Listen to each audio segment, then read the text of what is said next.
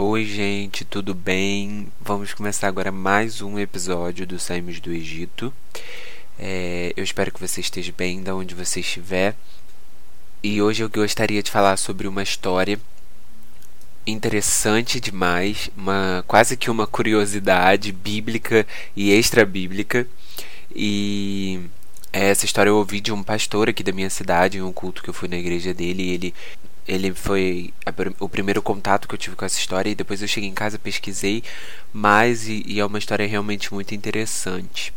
E essa história ela chega até nós lá em Atos a partir de Paulo né quando Paulo é, vai até Atenas. É muito interessante hoje em dia nós temos uma grande parcela da população né das pessoas que se dizem cristãs mas com isso chega a pergunta se faz necessária, né? O que é realmente ser um cristão, né? Cristão nada mais significa do que pequenos cristos, do que aqueles que imitam a Cristo, imitam a Jesus, aqueles que vivem como Cristo viveu.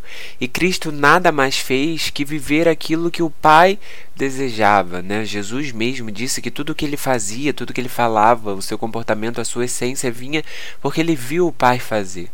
Então nós somos considerados verdadeiros filhos de Deus, verdadeiros cristãos, pessoas com caráter aprovado diante de Deus. Isso só é possível se nós conhecemos a Deus verdadeiramente. E aí a pergunta é: será que nós conhecemos ao Deus em que nós servimos? E Paulo fala sobre esse Deus, esse Deus desconhecido. Na verdade, a partir do capítulo no capítulo 17, a partir do versículo 16, ele começa a falar essa história, mas eu não vou ler todo todo o capítulo. Se você quiser, depois você pode ler aí na, na sua casa e tudo mais, meditar sobre esse texto, que é um texto lindo, muito bom mesmo. Mas eu queria ler dois versículos é, desse capítulo. É, Paulo chega até Atenas e ele começa a observar uma grande quantidade de deuses, de ídolos naquela cidade. Né? A gente sabe que Atenas era um, um centro ali de muitas coisas, né? um centro da, da, da sociedade da época de Paulo e eles tinham muitos deuses. É, Para uma rápida pesquisa que eu, que eu fiz, é, diz que Atenas possuía mais ou menos 30 mil 30 mil deuses, 30 mil estátuas de deuses é, do, pela cidade, né, espalhada pela cidade. E muita coisa, né? E Paulo, ele chega nessa cidade e ele começa a observar isso e ele se se assusta com isso, né, com a quantidade de, de idolatria presente naquela cidade, e ele começa a falar sobre Jesus e Atenas era uma cidade muito conhecida pelo seu conhecimento, né? eram pessoas é, totalmente voltadas a isso, interessadas ao conhecimento, aos estudos, às descobertas. Né? E Paulo ele começa a falar sobre Jesus e sobre a ressurreição de Jesus, e aquele povo fica muito curioso. Até que Paulo vai, no, no, a partir do versículo é, 20, 22, ele começa a falar. Tá assim, ó. Então Paulo se levantou diante do conselho e assim se dirigiu aos seus membros: Homens de Atenas, vejo que em todos os aspectos vocês são muito religiosos. Porque, porque enquanto andava pela cidade, reparei em seus diversos altares. Um deles trazia a seguinte inscrição: Ao Deus desconhecido. Esse Deus que vocês adoram sem conhecer é exatamente aquele de quem eu lhes falo.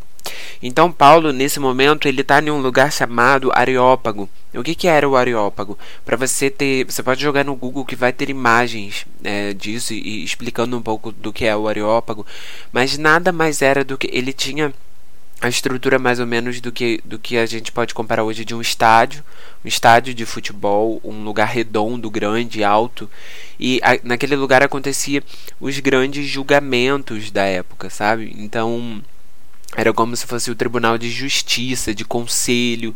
Então ali eram julgados muitas muitas causas, né? Era, era um lugar de, de sério, um lugar que representava assim é, poder, autoridade, um lugar de aprendizado. O Areópago representava esse lugar. E quando Paulo começa com esse discurso dele, que foi nesse versículo que nós acabamos de ler, ele está no Areópago, ele é, ele é levado ao Areópago pelos, pelos conhecedores da época, né?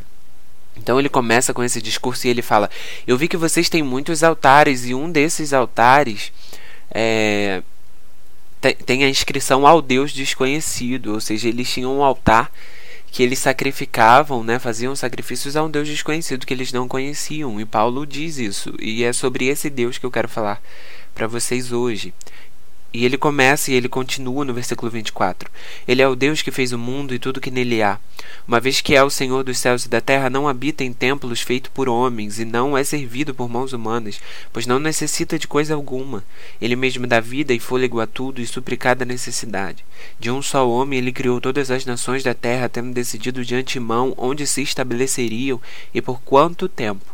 Seu propósito era que as nações buscassem a Deus e Tatiano talvez viessem a encontrá-lo, embora ele não esteja longe de nenhum de nós, pois nele vivemos, nos movemos e existimos. Como disseram alguns de seus próprios poetas, somos descendência dele. Então Paulo ele começa a falar sobre isso, né? Alguns teólogos dizem que nesse, nesse capítulo Paulo está ali é, expondo para essas pessoas a base do Evangelho. Ele fala sobre os quatro pilares principais do, do Evangelho, que é a criação, a queda, a salvação e a, e a redenção, né? A consumação de tudo. Então ele explica para essas pessoas o que aconteceu, que Deus criou o mundo, que o mundo caiu e que ele e que ele morreu para a salvação desse mundo, né? Então é muito interessante, muito bonito esse capítulo e é aqui que chega a nossa curiosidade quando Paulo cita uma frase de uma de outras duas pessoas. Ele cita somos descendência dele. É, e ele cita essa frase falando como disse os seus próprios poetas, né? E então ele está citando uma frase de outra pessoa. E a frase que ele cita também de outra pessoa é essa frase linda que ele diz: Porque nele vivemos, nos movemos e existimos. E é aqui na curiosidade e um outro personagem que eu queria apresentar para vocês. Esse personagem chama Epinêmides. Epinêmides ele nasceu em Creta, ou seja, nessa mesma região de Atenas. E ele nasceu e viveu 600 anos antes de Cristo, ou seja, muito tempo antes de Paulo. Né? Se era 600 anos de Cristo, era bem, né, bastante tempo antes da vida de Paulo e desse, e desse capítulo, então.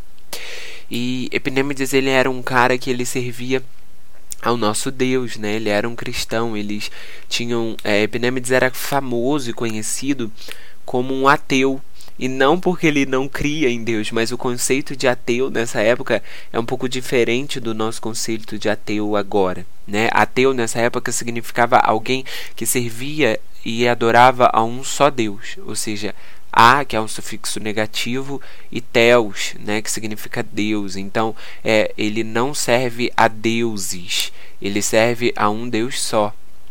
E Epinêmides ele era famoso por isso, porque enquanto ele vivia nessa terra de grande idolatria a vários deuses, ele se mantinha fiel a um Deus só, ele cria em um Deus só. E nessa época, é... gente, isso é história, tá? Isso tem no Google se vocês jogarem. Num... A Bíblia não fala sobre isso, mas a história fala. Nessa época eles estavam passando, Atenas estava vivendo uma grande praga. É, que, que eu não sei exatamente o que, que era, mas eles estavam vivendo um período de praga onde muitas pessoas estavam morrendo. E eles, como um, como um, um povo idólatra, eles começaram a sacrificar é, a deuses para que essa praga cessasse. Só que os sacrifícios não, não adiantavam, a praga não tinha cessado, a praga continuava. Enquanto né? Eles, eles sacrificavam aos deuses para os deuses terem misericórdia e cessar a praga, mas eles não conseguiam é, resultado. Né? A praga continuava e as pessoas continuavam a, a morrer. E é então que eles lembram de Epinêmides. E eles convidam Epinêmides, já que ele adora esse Deus, né? E ele é um cara sábio também. Vamos convidar ele, pedir ajuda dele, opinião dele sobre o que fazer. E aí eles estão no Areópago, mais uma vez aí nesse momento, e Epinêmides tem uma ideia. Dentro do Areópago era um lugar onde tinham muitos altares aos deuses, né? Então tinha lá o altar de Zeus, o altar de Poseidon, o altar, enfim, de vários deuses. E Epinêmides está nesse lugar, no centro desse lugar, e ele tem a ideia de colocar várias ovelhas várias ovelhas no meio deste lugar.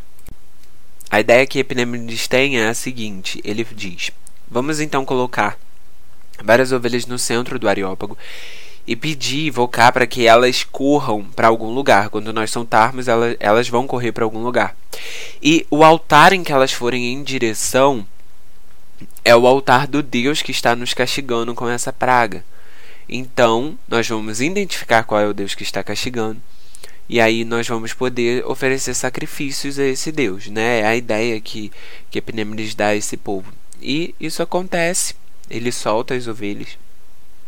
E aí acontece uma coisa inesperada. Dentro do, do Areópago existia um altar que estava quebrado, talvez, não sei, manutenção. O altar não, não, não tinha nenhum deus ali naquele altar, era um altar vazio. Né? E as ovelhas correm até esse altar, esse altar vazio.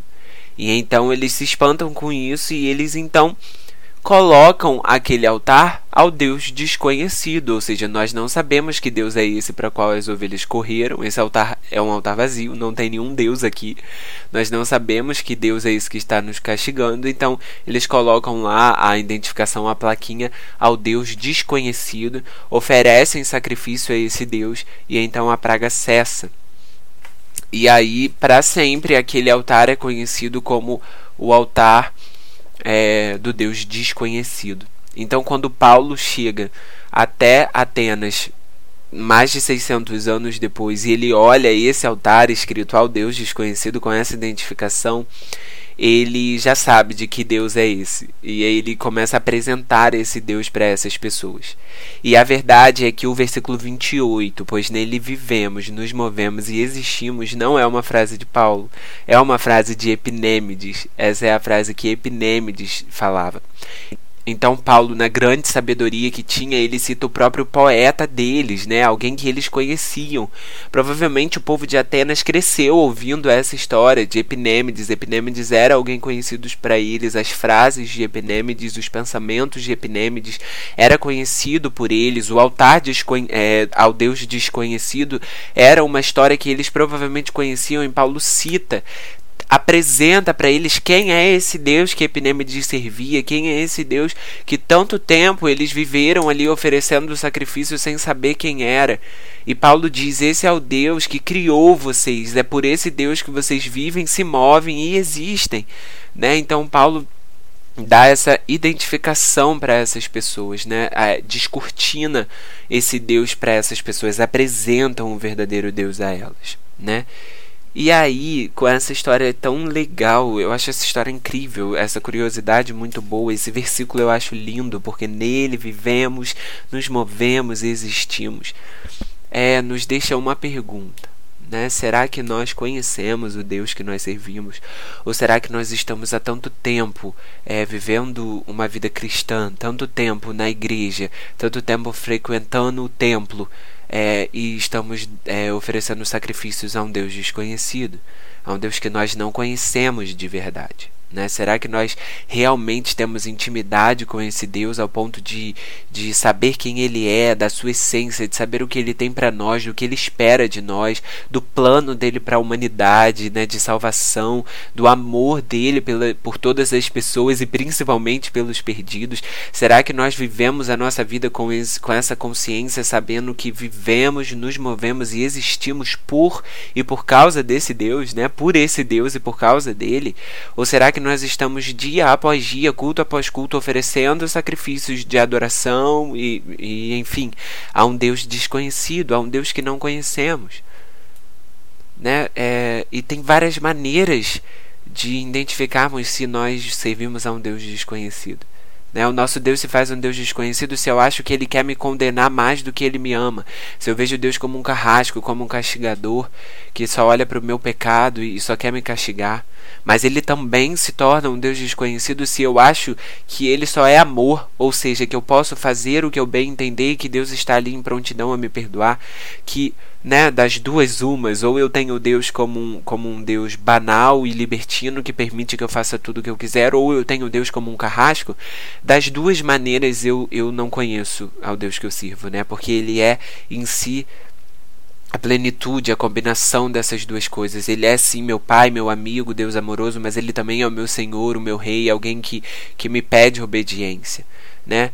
É, talvez Deus se torne desconhecido na nossa vida quando nós colocamos peso em cima das outras pessoas, né? Quando nós não conseguimos amar ao outro, é, as condenações, as preferências vêm antes do amor que Deus me pede para ter por essas pessoas, né? É, eu acho assim que deu para entender, sabe o que o que eu quero falar. Eu acho que a palavra de Deus se revela, né?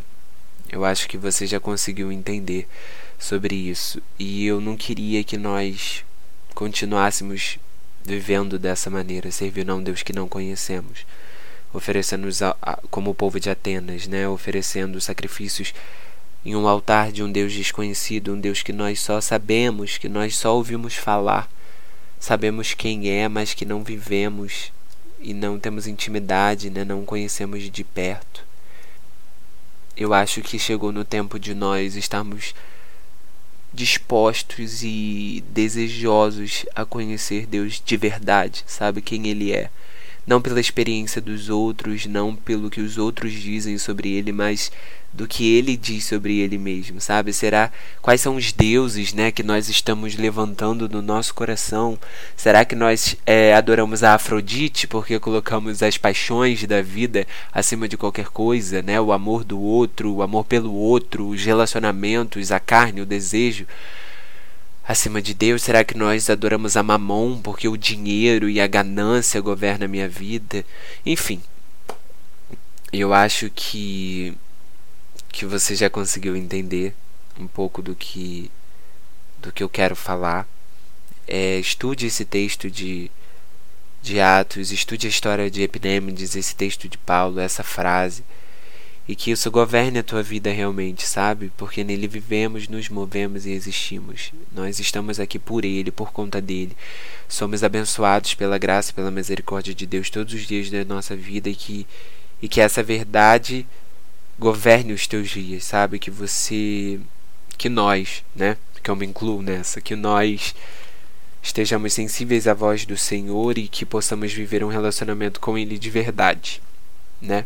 Não mais é, acostumados a, a servir a um Deus desconhecido, mas dispostos a conhecer um Deus que deseja estar perto de nós, né? Que ao longo de toda a história o desejo de seu coração sempre foi nos resgatar, nos trazer de volta para ter comunhão, para habitar no meio de nós, né? Para se fazer presente em nosso meio, porque nos ama e anseia por estar perto de nós, né? É, muito obrigado, Deus, por isso. Obrigado, Pai, por, pela tua insistência, pelo teu amor nas nossas vidas. Mesmo não merecendo, o Senhor continua insistindo e nos amando, nos perdoando. E nós estamos gratos por isso. E é isso que a palavra do Senhor queime em seu coração, que você possa refletir mais sobre isso. Né? Eu poderia ficar horas aqui falando sobre isso, mas eu acho que é o suficiente, né? Muito obrigado se você ouviu até o final, que essa palavra impacte seu coração de maneira significativa e que a graça de Jesus, é, a insistência dele e o Espírito Santo estejam nos convencendo todos os dias a viver uma vida com ele. Amém? Muito obrigado. Fique com Deus e até a próxima.